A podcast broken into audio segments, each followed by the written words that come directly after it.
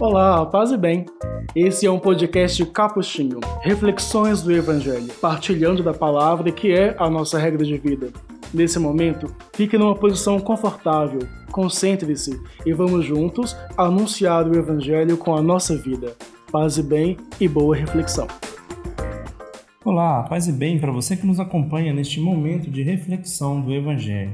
Seja bem-vindo, seja bem-vinda de onde você estiver. Eu sou Igor Marcelo, assessor de comunicação dos franciscanos capuchinhos. E vamos juntos começar mais um Reflexões do Evangelho. E este é o nosso episódio de número 44 da nossa segunda temporada. O evangelho que nós vamos refletir hoje é o evangelho do 27º domingo do tempo comum.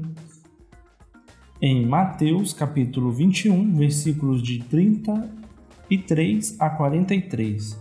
Na reflexão de hoje, Jesus nos apresenta outra parábola, onde vai falar um pouco sobre a vinda do Filho de Deus e como ele é reconhecido pelos homens. Vamos chamar o nosso amigo Feijão Júnior para nos ajudar nessa reflexão? Olá, Feijão Júnior, tudo bem? Olá, Igor, tudo bem? Paz e bem a você que nos acompanha. Sim, é, nós já estamos no capítulo 21 do Evangelho de Mateus, já estamos naquele que é o quinto dos cinco livros que formam o Evangelho. O tema desse quinto livro é exatamente a esperança. E ele faz isso por meio de uma linguagem apocalíptica. Veja bem, a linguagem apocalíptica ela é uma linguagem é, metafórica, cheia de imagens, toda aproximativa, toda cheia de elementos fortes, que no fundo é a linguagem adequada para falar dos conteúdos profundos da esperança. Então, a linguagem ela aponta para um futuro, mas na verdade ela fala de uma esperança que já é presente e atuante desde agora. Ela é presente no sentido de que ela muda a vida de quem espera. Por outro lado, ela é futura porque ela não é ainda completa e é aberta à sua realização. Então, nesse último livro de Mateus, haverá uma série de textos que vão apontar para essa realidade que a gente chamaria escatológica, a realidade das últimas coisas, ou melhor, a realidade do aspecto de ultimidade de todas as coisas aquilo que na vida é o, o fundamento último do sentido, aquilo que na vida tem esse lugar de, de razão derradeira do existir. E a, o, hoje o texto nos coloca diante de uma parábola, a parábola chamada dos vinhateiros. Ela já existia no Evangelho de Marcos. Em Marcos, ela está num contexto que Jesus está discutindo com os sacerdotes. E lá, para dizer um pouco dessa não aceitação dos sacerdotes em relação a ele como Messias muito diferente, muito inesperado. E sobre as consequências desse não reconhecimento, Jesus conta essa parábola. Em Mateus, o contexto é muito parecido e ainda agora com uma, uma tônica abertamente escatológica. E o texto diz assim: Disse naquele, é, bom, naquele tempo, Jesus disse aos sumos sacerdotes e aos anciãos do povo. São os mesmos interlocutores de Marcos, né? Escutai esta outra parábola.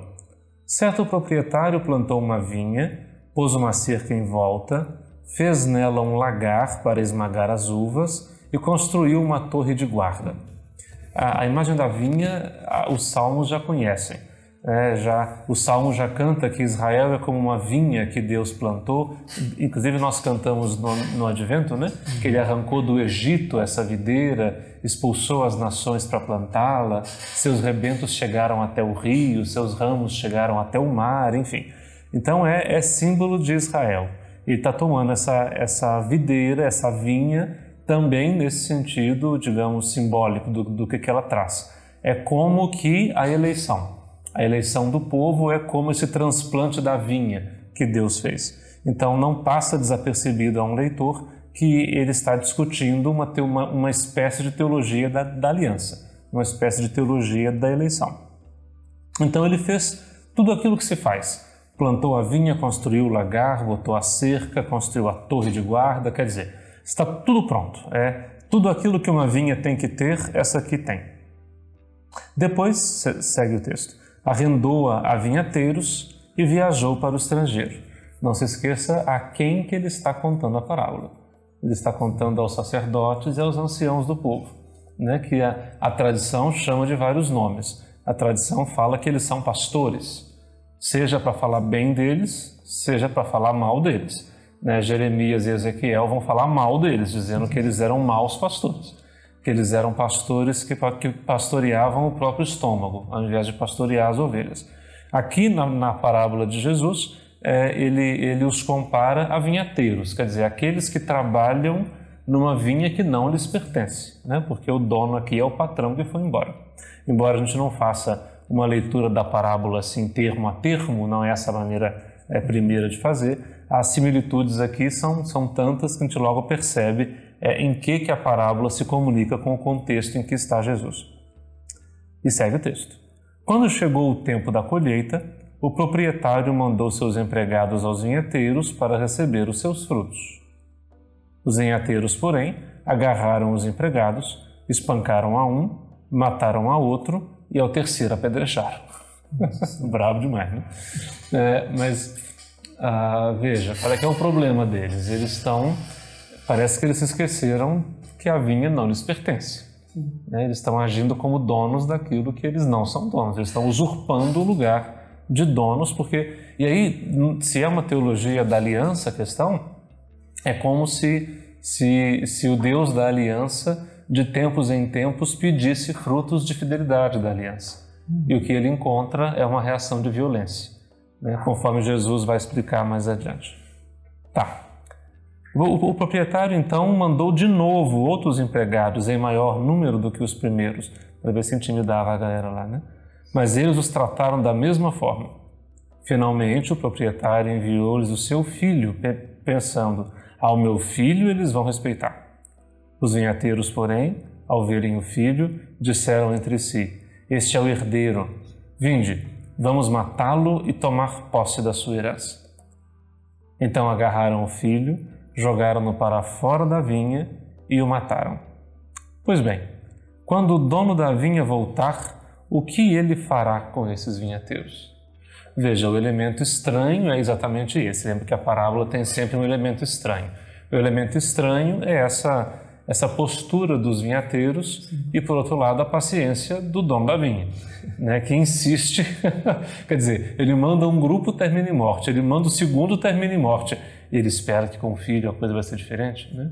Então, de um lado, uma reação persistente de usurpação por parte dos vinhateiros, do outro lado, uma persistente paciência por parte do dono da vinha. Se o que está em questão é uma teologia da aliança, dá para ler de fato de, de, dessa maneira, né? De tantas vezes na história do povo, e quem constata isso não é só o evangelista, a obra histórica deuteronomista também constata isso, que de tantas vezes que a aliança não deu seus frutos de fidelidade entre o povo, ainda assim Deus restaura a sua fidelidade e continua contando com aqueles que ele escolheu. Então, do mesmo modo, assim é esse dono da vinha que continua insistindo e esperando receber os frutos que são seus. E por fim, termina enviando o filho, aí para Mateus é, é a, a, o cumprimento perfeito da profecia messiânica de que derradeiramente Deus envia aquele que é o seu filho para poder finalmente receber os frutos derradeiros de fidelidade. Mas a, a parábola, de algum modo, já estamos no capítulo 21, a parábola já antecipa o final da história de Jesus. Né? E a pergunta que ele faz lembra que a parábola também ela tem sempre uma, uma espécie de, de anzol, assim, né? Ela, ela no, no, no final ela põe uma questão que obriga os, a pessoa a se posicionar. Então, nesse caso aqui, a pergunta é: o que fará o dono da vinha com esses?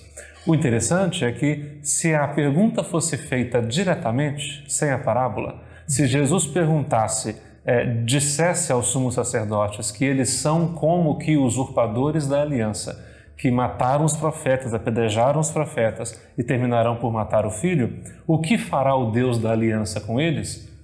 Quer dizer, é certo que eles teriam muitas justificativas né, para poder se posicionar e se livrar da pergunta.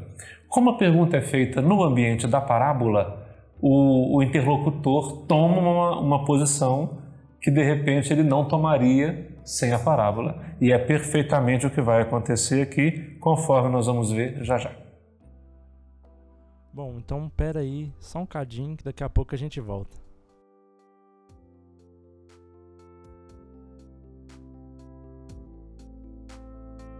Espaço Frater um ambiente fraterno onde promovemos cultura e espiritualidade franciscana, seja de forma física ou virtual, nos cursos e eventos ou ainda nos produtos de nossa loja. Saiba mais em espaçofrater.com.br.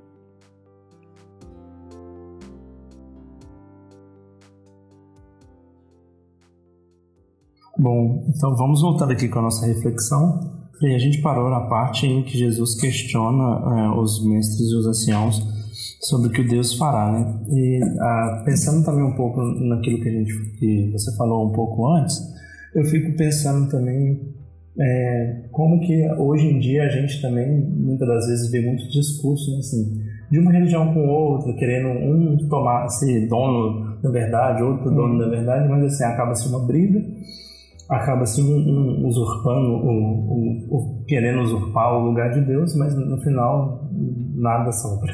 Não, e é, e é o que vai acontecer aqui, porque a parábola vai terminar dizendo: ele vai arrendar a vinha a outros vinhateiros, que deem o seu fruto no seu tempo. Quer dizer, o, o jogo da legitimidade ele tem menos a ver com, com vamos dizer, com uma espécie de, de, de primazia histórica né? Não é porque esses foram escolhidos que eles são, simplesmente por isso, é, os herdeiros permanentes da aliança, mas o que está em questão aqui é a, a aliança pertence àqueles que são fiéis a ela. Né? E isso independe da condição jurídica, isso independe da pertença formal a uma comunidade eclesial, isso independe de uma série de coisas. Depende, tem como critério último, vamos dizer, uma administração responsável e reverente com aquilo que foi dado como dom. A vinha não lhes pertence. Eles cultivam, usufruem dela e dão ao dono da vinha os frutos que cabem a ele. Aqui é, é, é a mesma coisa. Quer dizer, e, e, quantas vezes, né? Se por um lado existe uma série de, de, de questões envolvendo a, a relação entre os cristãos, entre católicos e protestantes, entre, mas também entre católicos e judeus, entre, entre cristãos e, e as religiões de matriz africana no, no Brasil, né? Sofrem muito, muitas perseguições. Exatamente, né? E aí é muito comum por parte dos cristãos católicos esse argumento de que não, porque Jesus fundou a Igreja Católica, o que é por si só um argumento complicadíssimo, né? Que nós precisaríamos de uma aula de eclesiologia para poder corrigir e dar as nuances todas dessa acusação. A questão é que a, a pretender que Jesus de Nazaré fosse o fundador de uma entidade jurídica, a qual nós chamamos Igreja Católica Apostólica Romana, é uma afirmação que não pode ser verdade em nenhum sentido. Né? É preciso nuançar essa afirmação para ver o que teologicamente ela significa. Mas é fato é que por trás dessa pretensão, o que a gente encontra às vezes é uma, uma é, essa espécie de empáfia religiosa, né? essa espécie de orgulho religioso de se pretender por si só, quer dizer, e a gente sabe disso, né? É, filho, é, o filho do funcionário mais competente será por isso competente? Né? quer dizer, não tem até uma coisa com outra, né? Não é, não é simplesmente a herança histórica que torna alguém membro de alguma coisa. Né? O que torna alguém participante é a maneira como ele se coloca na pertença e na fidelidade àquele grupo àquela realidade a qual ele diz que pertence. Então é essa a discussão que está aqui, e se for mesmo isso, se é uma discussão entre a comunidade judaica que está se reformulando no tempo de Mateus e a comunidade cristã que está buscando o seu lugar de povo da aliança também, e agora talvez ainda mais povo da aliança porque está em volta de Jesus, que é reconhecido como Messias, então o Evangelho está no caminho certo. Né? Então, pois bem, quando o dono da vinha voltar, o que fará com esses vinhateiros? Versículo 41. Os somos sacerdotes e os anciãos do povo responderam: Com certeza mandará matar de modo violento esses perversos e arrendará a vinha a outros vinhateiros que, lhes, que lhe entregarão os frutos no tempo certo. Veja, eles entregam a própria cabeça, né? e é o que, o que faz a parábola ser interessante. Né? O enredamento que ela faz com o leitor, a ponto de ele tomar uma atitude completamente diferente daquela que ele tomaria. O caso clássico é aquele da, do rei Davi com o profeta, lembra, né? Que o rei Davi ficava espiando a, a mulher do vizinho. É que estava na guerra. Exatamente. E aí ele providencia, porque ela, a moça engravidou, né? E aí, como é que ele explica essa história se o marido dela estava na guerra? Ele faz o marido voltar mas naquele dia o marido passa a noite bebendo e cantando com os companheiros em volta do palácio, aí não vai para casa. Ele ficou apertado, decidiu, mandou o comandante botar o, o pobrezinho do Urias na frente da, da batalha para morrer, né? E aí chega o profeta. E o profeta fala: Meu senhor, e conta uma parábola para ele. A parábola é estranhíssima porque ele conta a parábola de um grande patrão que tinha um rebanho numeroso e de um vizinho seu que tinha só uma vaquinha magrela. E aí chega uma visita, me parece, não lembro bem, na casa do, de, de, desse grande patrão, desse grande senhor, e ele, ao invés de matar um do seu rebanho para dar de comer aos seus hóspedes, ele manda matar a vaquinha magra do seu vizinho. E aí ele pergunta o que, que deve fazer com esse, com esse grande senhor. E o rei desfia todas as condenações que ele pode, né? E aí o profeta fala muito bem, porque esse patrão é Vossa Majestade. Toma-lhe, toma-lhe, toma-lhe. Então, veja, a, a, a parábola tem essa função. Ela tem a função de enredamento para que o leitor, o ouvinte, se coloque e se colocando, ele se, ele se comprometa com a parábola.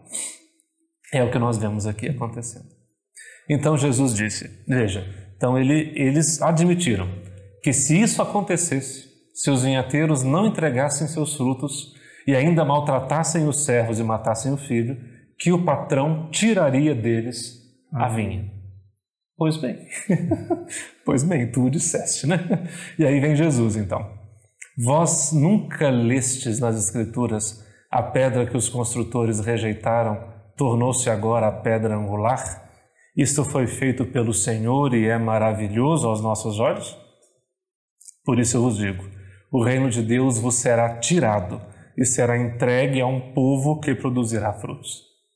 E aí, para Mateus, é muito clara a, a, a nova teologia da aliança. De fato, os antigos, os antigos aqui falando da comunidade judaica, né, que está em pleno processo de reformulação depois da, da destruição do templo, que, não sendo capaz do reconhecimento do Messias, essa messianidade dele seria entregue a outros, e esses outros são a comunidade cristã que nasce. Para nós, é, o texto pode muito bem colocar em xeque as nossas pretensões de pertença, que às vezes estão mais escoradas na pretensão de uma herança de fidelidade por causa de outros, por causa da história, por causa da comunidade, como quem diz, a igreja apostólica mesmo, então eu estou nela, estou bem, né? mas que na verdade não tem um compromisso real, existencial com esse lugar de pertença e que não estabelece com essa comunidade ou com os compromissos éticos que nascem de, de, desse evangelho uma relação de fidelidade que se constrói com a, a, ou melhor, uma relação de pertença que se constrói com a fidelidade e com o comprometimento da vida. Ou seja, por mais que a igreja seja santa e católica, isso não, isso não resolve a vida de ninguém. Né? É, é, cada qual que, nos dilemas da sua própria existência, vai estabelecendo esse relacionamento, não com uma personagem jurídica, mas com a pessoa de Jesus, o ressuscitado, esse com quem é, é possível estabelecer uma, uma relação em nível existencial, com consequências éticas, daquele tipo de encontro que realmente muda a vida e não se esconde atrás de um cânon ou de uma, de uma realidade meramente jurídica.